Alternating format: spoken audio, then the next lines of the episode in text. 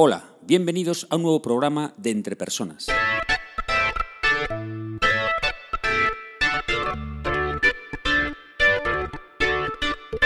Un podcast donde hablamos sobre todo lo relacionado con el desarrollo de las habilidades y competencias en las organizaciones. Mi nombre es Raúl García y podéis encontrarme en la web www.entrepersonas.com. Hoy es día 3 de octubre de 2016 y este es el programa número 43 de Entre Personas. En este programa te invito a que desarrolles tu resiliencia. Para esto comentaré lo que es el locus de control y por qué es importante en esta competencia. Y por último os plantearé un ejercicio práctico para mejorar vuestra resiliencia. ¡Vamos allá!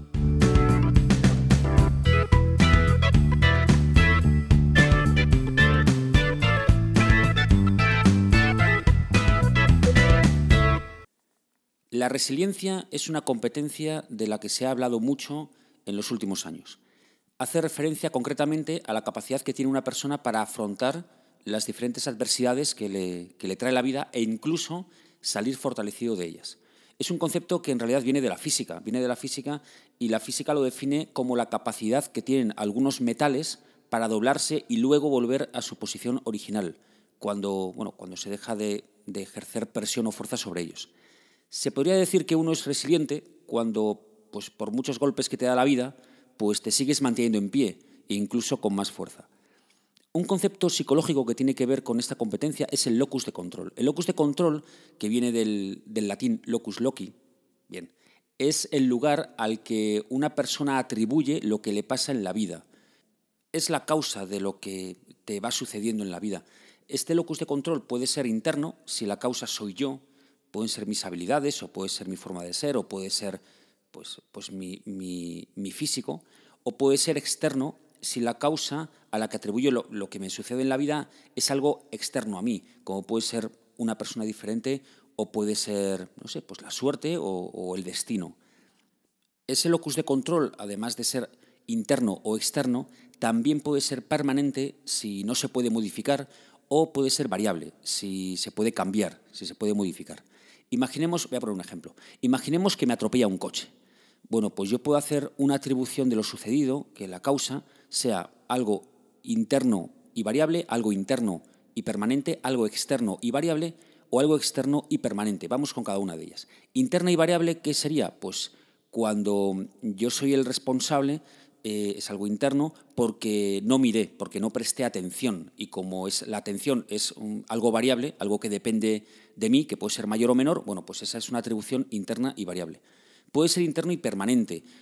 Eh, por ejemplo, mm, en este ejemplo puede ser que, yo tengo un poder sobrenatural de atraer los accidentes de coche, entonces que los coches se choquen contra mí. Bueno, pues es algo que depende de mí y además es algo permanente, que yo no puedo, no puedo modificar un superpoder así como así, es evidente. Em, también puede ser un locus de control externo y variable, es decir, algo que, que esté fuera de mí, que no dependa de mí y que se pueda modificar. Como por ejemplo, pues si era un día con niebla o con, mucha lluvia, bueno, pues la visibilidad, ¿no? Eso es algo que se puede cambiar, pero que, no depende de mí. Y puede ser algo externo y permanente, ¿no? Como por ejemplo que yo piense que, eh, no sé, pues que los conductores eh, pues, eh, son imbéciles y conducen mal. Bueno, pues yo creo que eso es una propiedad del conductor que no se puede modificar, sino que él es así y punto. Bueno, pues eso sería una, un locus de control externo y permanente.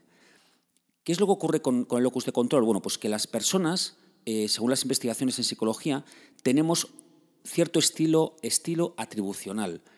Es decir, que solemos o tendemos a pensar que lo que nos pasa en la vida tiene cierto locus de control o, cierto lugar de control o cierta causa. Es decir, tendemos a pensar a lo mejor que es algo interno y permanente, o pensamos que es algo externo y permanente, o pensamos que es algo externo y variable. Bueno, pues cada uno tenemos esa, esa, tendencia a pensar que el locus de control de lo que nos sucede en la vida pues está determinado, eh, pues eso, interna, externamente, variable o permanente. Pues bien, esto es muy importante para la resiliencia, porque las personas que tengan un estilo atribucional, un locus de control interno y variable, tendrán más resiliencia que aquellas que piensen que lo que les pasa en la vida es algo externo y además permanente. Es decir, si yo pienso que, que, algo malo que me sucede en la vida, no sé, por ejemplo, pues que me echan del trabajo o que me deja mi novia o yo qué sé, cualquier tragedia que nos puede suceder, es algo del destino, es decir, es algo externo a mí y que además no puedo modificar, pues evidentemente tendré menos voluntad, menos motivación eh, para tratar de cambiar lo que no me pueda o que no me vuelva a suceder, lo cual supone que, tengo poca resiliencia, porque eso, evidentemente, mm, pues no, no voy a salir con fuerza de algún drama que me pueda pasar en la vida. En cambio, si yo tiendo a pensar, basado siempre en la realidad, evidentemente, pero tiendo a pensar que las cosas que me suceden en la vida tienen un gran componente interno y variable, es decir, depende de mí y además depende pues no sé, de lo que yo me esfuerce o de las habilidades que tenga o de la atención que ponga, bueno, pues cuando me suceda algo negativo en la vida, como sí que tengo ese control, porque es algo que depende de mí y yo lo puedo variar y lo puedo modificar, bueno, pues voy a tender a esforzarme más porque no me pase o, a levantarme, bueno, pues con más fuerza, ¿vale? Y esto al fin y al cabo es la resiliencia. Resumiendo, la resiliencia es la capacidad que tiene una persona para afrontar adversidades y salir fortalecido de ellas. Un locus de control que te reafirme en el control que tienes de las cosas que te ocurren, pues generará una resiliencia mayor.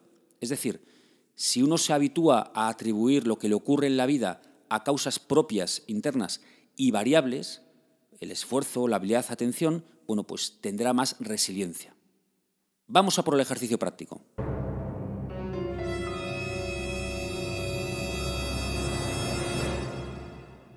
Bueno, te animo a que evalúes lo que te pasa en la vida de una manera realista, utilizando los cuatro tipos de locus de control que he explicado.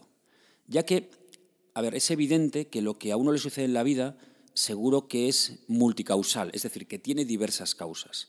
Bueno, pues vamos a tratar de, desde un punto de vista realista, asignar a cada tipo de causa realmente pues el peso que tiene para eso que ha sucedido. ¿no?